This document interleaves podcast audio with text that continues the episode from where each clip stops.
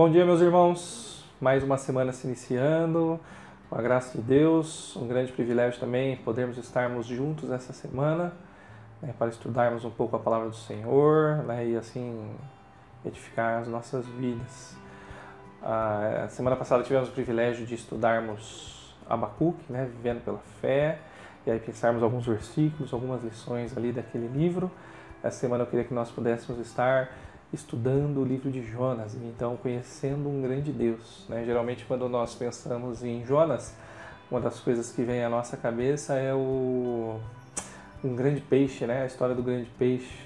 Né? Mas essa, o personagem principal do livro não é um grande peixe, também não é o próprio profeta Jonas, mas é a manifestação de um grande Deus, né? grande em misericórdia, grande em bondade, grande em graça, grande em amor. Espero que Deus possa estar abençoando a sua vida essa semana por meio desse estudo. Hoje eu queria que nós pudéssemos olhar uh, Jonas capítulo 1, a partir do versículo 1, que diz assim: A palavra do Senhor veio a Jonas, filho de Amitai, com esta ordem: Vá depressa à grande cidade de Nínive e pregue contra ela, porque a sua maldade subiu até a minha presença. Mas Jonas fugiu da presença do Senhor, dirigindo-se para Tarsis. Desceu à cidade de Jope e encontrou um navio que se destinava àquele porto. Depois de pagar sua passagem, embarcou para Tarsis para fugir do Senhor. O Senhor, porém, fez soprar um forte vento sobre uh, o mar e caiu uma tempestade tão violenta que o barco ameaçava arrebentar-se. Todos os marinheiros ficaram com medo, cada um clamava ao seu próprio Deus e tiraram as cargas, atiraram as cargas ao mar para tornar o navio mais leve. Enquanto isso, Jonas, que tinha descido ao porão, se deitara e dormia profundamente.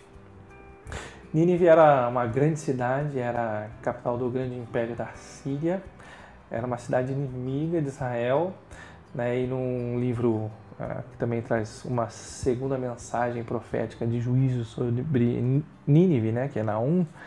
No capítulo 3 nós vemos que ela era uma cidade ensanguentada, toda cheia de mentiras.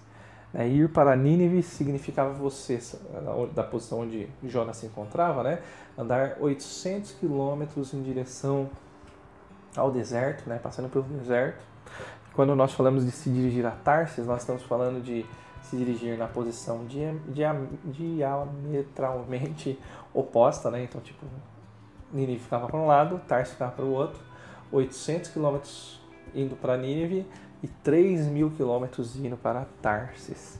É, Jonatas decidiu fazer exatamente o oposto do que, uh, do que o Senhor tinha mandado, né? E é claro, né? Você saber todo o poderio militar, crueldade, né, todo o poder político que Nínive tinha, e você ter uma mensagem de juízo para anunciar ah, aquele povo, aquela cidade, né, ah, provavelmente seria motivo de, de, de, algum temor, né, mas a gente não, não deveria temer. E no fundo, no fundo, não era isso que Jonas estava sentindo, né? Ele, assim como eu, a gente sabe que Deus, quando Ele nos chama e nos dá um desafio, nos coloca uma missão, Ele nos capacita a executá-la. Agora, Jonas, a desobediência dele foi explícita, né? Porque ele tentou fugir né? não só da missão, mas da própria presença do Senhor. Né? Ele endurece seu coração a tal ponto que ele foge né? da, da direção de onde Deus tinha mandado ele ir. Né? Deus começa a mandar um juízo, então, para disciplinar Jonas, ele se enfia lá no porão do barco e dorme como se nada tivesse acontecendo.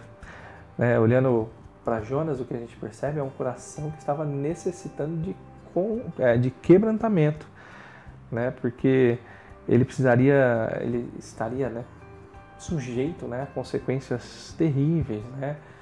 Ele precisava perceber isso, né, as consequências terríveis que podem surgir ao estar distante, longe né, daquilo que Deus quer.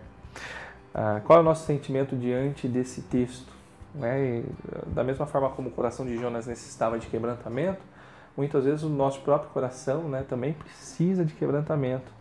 Né? E temos que orar ao Senhor pedindo para que Ele então nos torne consciente das nossas falhas, que a todo instante nós possamos estar sondando os nossos corações e sensíveis a perceber aquilo que agrada, desagrada a Deus e então rejeitar aquilo.